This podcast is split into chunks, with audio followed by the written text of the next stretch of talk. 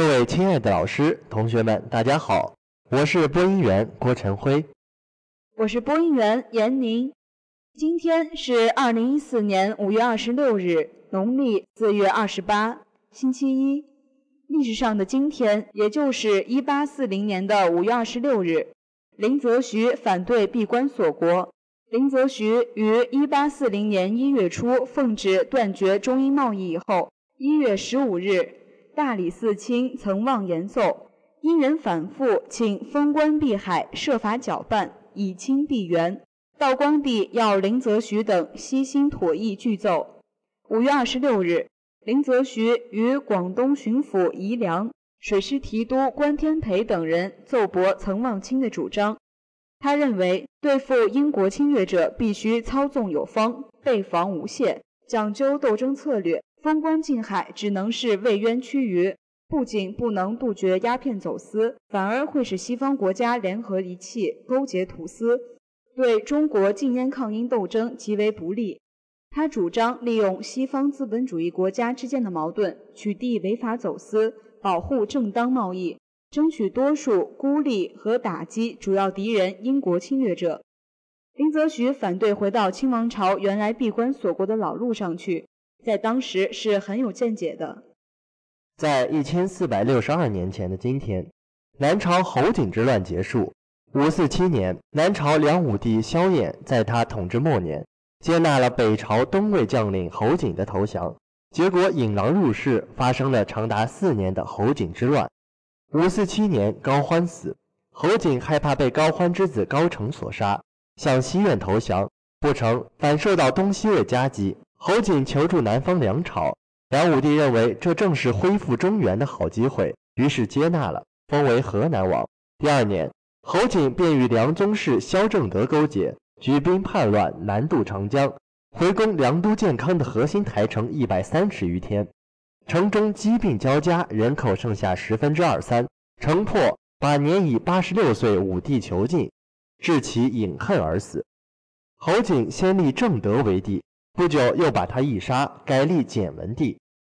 连年在江东用兵烧杀抢掠，长江下游地区受到极大破坏。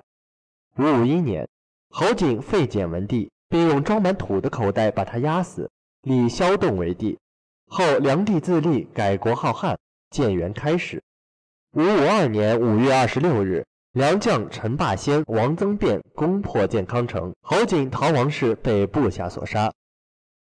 欢迎收听今天的新闻快递。以下是今日要点：新疆发布严打暴恐通告，三十天内自首可减轻处罚。成都挖出隋代人工湖遗址，杜甫陆游曾在此泛舟。乌克兰今迎总统大选，波罗申科成为热门候选人。南海人工岛技术研究方案曝光，战机军舰全到位。欧冠，皇马加时连入三球，四比一逆转马竞夺冠，贝尔 C 罗破门。巴基斯坦总理将应邀出席印度总理就职仪式。以下是校园新闻。为深入开展“我的中国梦”主题教育实践活动，活跃高校校园文化建设，帮助广大青年学生丰富文化生活，提高人文素养。展现奋发向上、奋斗成才的精神风貌。在山西团省委、中国电信山西公司、山西文艺广播的战略合作框架下，我校卓越教育委员会将于五月二十三日起举办“天翼飞扬校园好声音歌手大赛”。天翼飞扬校园好声音歌手大赛由共青团中央与中国电信共同举办，在全国高校范围内开展。山西赛区面向全省十一个赛区高校在校学生进行选拔，比赛流程分为校园海选、市级半决赛、省级总决赛及全国决赛。通过层层选拔获胜的冠亚军选手，可代表山西赛区参加全国总决赛，并有机会由主办方直接推荐至国内知名媒体参加比赛，获得“天翼飞扬梦想基金”及“天翼飞扬山西区”代言资格。此次大赛为爱好音乐的大学生提供了一个展示自我的机会，从而激发了大学生对梦想的坚持和不懈的努力。让我们拭目以待此次大赛的圆满成功。五月二十二日晚，我院首届湿润信院校园诗歌朗诵大赛如期举办。院长助理张凡老师及卓越教育委员会各系领导出席了本次比赛，分别代表各系的八支队伍相聚在了小礼堂进行比赛。各代表队用自己最真挚的情感，用自己最动听的声音，诠释了亲情、友情和爱情的可贵。选手们激情澎湃、声情并茂的朗诵，使得在场的各位的掌声一浪高过一浪。朗诵结束后，来自艺术教育中心的于海涛老师为他们做了精彩的点评，对各参赛队伍的朗诵及表演提出了自己的看法与建议。又为他们积累了经验，为进一步完善语音语调、提高朗诵水平、感悟语言之美提供了基础，同时让同学们学会了感恩，对生活充满了热情。五月二十四号上午，安攀杯厦门大学首届攀树比赛在三家村广场与南光餐厅后方的场地正式举行。本届攀树比赛由厦门大学体育部举办。厦门大学攀树协会承办，安攀户外运动科技有限公司赞助。这不仅是厦门大学的第一届攀树比赛，也是中国大陆地区的首届攀树比赛。来自物理与机电工程学院、信息科学与技术学院、人文学院等十三个学院的近百名同学参加了本次攀树比赛，其中女生占了四成。比赛分为速度攀爬、双绳绞索、抛掷绳索三项。速度攀爬测试参赛选手使用一个设有安全保护装置的攀树系统，攀爬一条从地面至约十五米高树上预设路线的能力。攀爬过程中可以采用多种方式来实现在树上行走等内容。双绳绞索考验参赛选手在一条双攀爬绳索上使用哺乳式锁结或其他认可摩擦锁结做防坠保护，并以双绳绞索攀爬方式。垂直攀升至树上的能力，最快到达者获胜。抛掷绳索是一个计分项目，考验选手在规定的时间内准确地放置一条投掷绳索和攀树绳在高约十至二十米树上目标的能力。高度越高，得分越高，得分最高者获胜。攀树运动是一项惊险刺激的户外运动项目，起源于美国。攀树不是爬树，而是类似攀岩的运动。不过，攀树运动更能够亲近我们身边的自然环境，并感受大树所蕴含蓬勃的生命力。本届攀树比赛专注于这项运动的生态环保意识的发展，从人与自然的和谐出发，切身体验可持续发展的生态体育。厦大已在前年开设攀树运动课程，并且在去年十月份正式成立攀树协会，旨在推广这项运动的同时，带给同学们更多运动的乐趣。为让辅导员进一步了解无偿献血的意义，鼓励更多的同学们加入到无偿献血的队伍中来。五月二十二日下午，山西农大学工部组织各学院党委副书记、辅导员五十余人参观了晋中市中心血站。在血站站长李璐等领导的带领下，大家一起参观了采血科、质控科、检验科、血液成品库等科室和实验室。了解了血站的血液采集、制备、检验、包装以及流程中的质量监控和血液的储备发放等工作流程，了解了血液从采集、检验、分离到送往医院前的整个过程。参观结束后，血站血型室裴建红主任。从血液的生理特性、献血过程以及献血对身体的益处等方面做了专题知识讲座。据悉，从1998年的十月开始，本校学生一直积极参与无偿献血活动，学校也多次受到省市有关部门的表彰。以下是国内新闻：五月二十四号，为依法严厉打击暴力恐怖活动。保护公民人身财产安全，维护公共安全和社会秩序。新疆维吾尔族自治区高级人民法院、人民检察院、公安厅依据《中华人民共和国刑法》等相关法律规定，联合发布关于依法严厉打击暴力恐怖活动的通告。通告明令：严禁组织、领导、参加恐怖组织，严禁实施或者煽动实施暴力恐怖活动。严禁以任何方式直接或者间接资助、支持、庇护恐怖活动、恐怖组织、恐怖活动人员。严禁制作、贩卖、运输、传播、复制、持有载有暴力恐怖、宗教极端思想内容的宣传品、移动存储介质、新型电子产品、标识及物品。严禁组织、策划、实施或者煽动实施宗教极端违法犯罪活动。严禁非法制造、买卖、运输、存储、托运、寄递、携带枪支、弹药、易燃易爆及管制刀具等危爆物品；严禁传授、传播制枪制爆技术方法；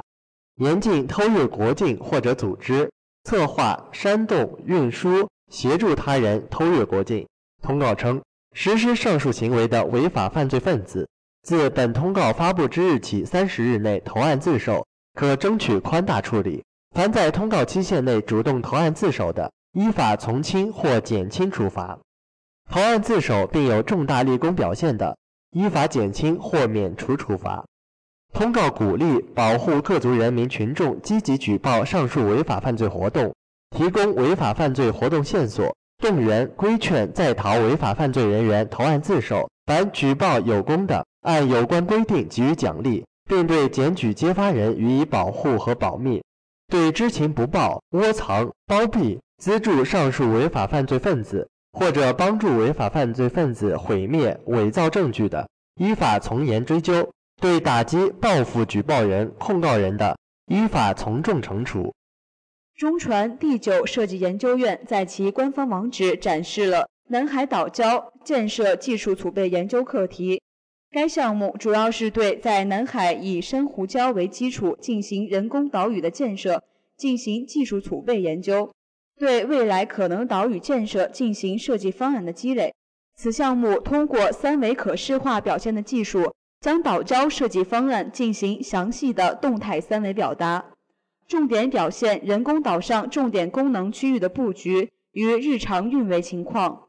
此外，中船第九设计研究院还展示了岛礁施工平台技术储备项目。该项目是研究通过现有民用船舶进行改装，以低成本的方式建成能够投入到南海人工岛礁施工建设中的大型服饰生产平台的可行性方案。以下是国际新闻：五月二十五号。乌克兰将迎来自前总统亚努科维奇下台后的首次总统选举，共有二十一名候选人参加角逐。根据最新一次的民意调查显示，被称为“糖果大王”的乌克兰亿万富豪波罗申科得到了百分之三十四的选民支持，成为最热门的总统候选人。他的主要对手乌前总理季莫申科则仅获得了百分之六的支持率，位列第二。另外，十九名候选人则分散获得了剩余被调查者的支持，其中乌克兰国会议员、前经济部长季季普科获得了其中百分之四的支持率，紧随季莫申科排名第三。现年四十九岁，从糖果生意起家的波罗申科，从政经验在所有竞选者中并不突出。波罗申科于一九九八年才开始步入政坛，成为议员。此后，在两届政府中出任过国家安全和国防委员会秘书、外交部长、经济发展和贸易部长等职，但他在每个职务上工作的时间都不长。有评论认为，相比主要竞争对手季莫申科多次担任副总理和总理的经历来说，波罗申科的从政履历显得很单薄。目前，外界普遍认为。波罗申科能够以如此之高的人气力压群雄，主要原因在于他是一个可以被乌克兰东西部选民都接受的人物。波罗申科较高的支持率还部分来源于他灵活的内政外交政策。在内政方面，波罗申科一方面表示不会进行政治大清洗，迎合了部分民众希望政局稳定的愿望；另一方面，他承诺在今年年底之前提前举行议会选举，争取了期待变革的民众。在外交方面，波罗申科积极赞成乌克兰的欧洲一体化政策，但对乌克兰加入北约则表示了不同意见。这种两边站队的外交政策，使得波罗申科同时获得了东西部地区选民的支持。相比波罗申科左右逢源的内外政策，积极奉行亲西方政策，主张与乌克兰寡头和腐败官僚集团进行坚决斗争的季莫申科则显得较为激进，从而损失了一部分潜在的支持者。在竞选策略方面，波罗申科回避了季莫申科提出的举行乌克兰语辩论的要求，反而在各处用俄语和乌克兰语交替进行宣传，力图同时讨好说俄语以及乌克兰语的选民。此外，波罗申科利用乌克兰政坛腐败问题严重这一现象，利用自己从政经历短这一特点，突出自己没有被腐败政坛污染，以此获得部分选民支持。五月二十四日，巴基斯坦官员说。巴基斯坦总理纳瓦兹谢里夫已经接受印度方面的邀请，打算参加印度当选总理纳伦德拉莫迪的就职仪式。莫迪领导的印度人民党赢得本月印度人民院选举，莫迪作为总理候选人当选，定于二十六日宣誓就职。印度人民党本月二十一日宣布。印方决定邀请南亚区域合作联盟的所有成员国的领导人前来首都新德里参加总理就职仪式，包括巴基斯坦总理谢里夫。谢里夫去年六月第三次当选巴基斯坦总理后，曾表示有意改善与印度关系。莫迪本月赢得选举后，谢里夫曾向莫迪表示祝贺。媒体解读，谢里夫的祝贺与印度方面的邀请。均为双方释放改善关系信号。如果谢里夫受邀出席，则可称为双方关系转暖的重大突破。以下是综艺新闻：欧冠决赛凌晨在里斯本光明球场打响，皇马补时阶段进球一比一战平马竞。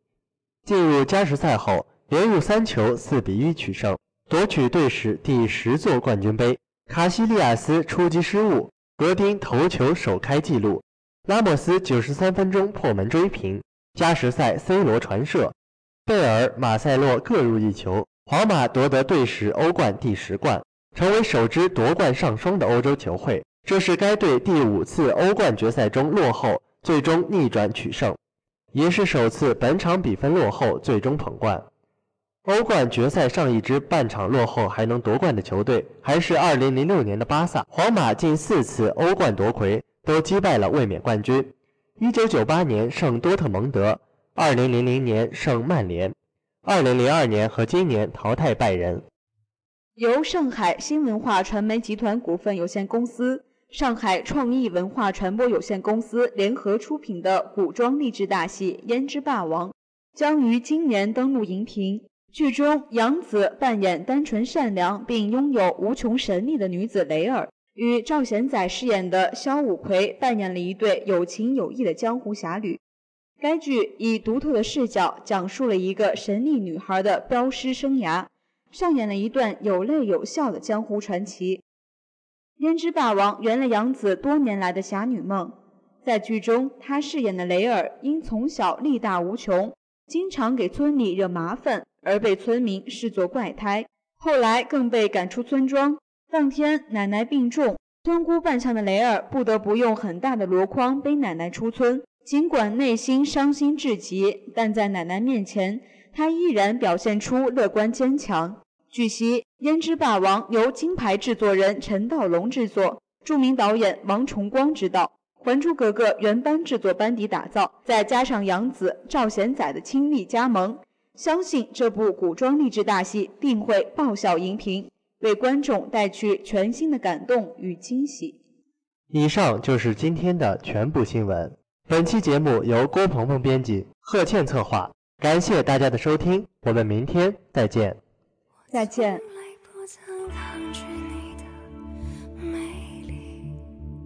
虽然你从来不曾对我着迷，我总是微笑的看着。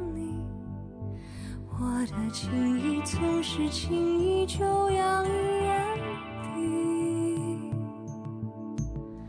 我曾经想过，在寂寞的夜里，你终于在意在我的房间里。你闭上眼睛，亲吻了我，不说一句，轻轻抱我在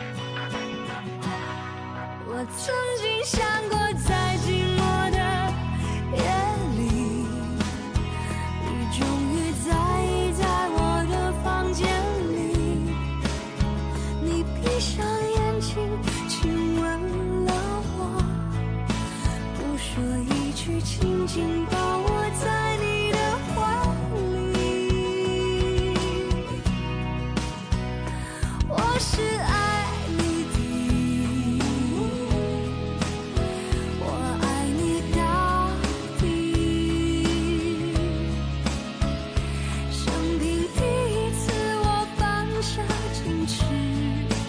任凭自己幻想。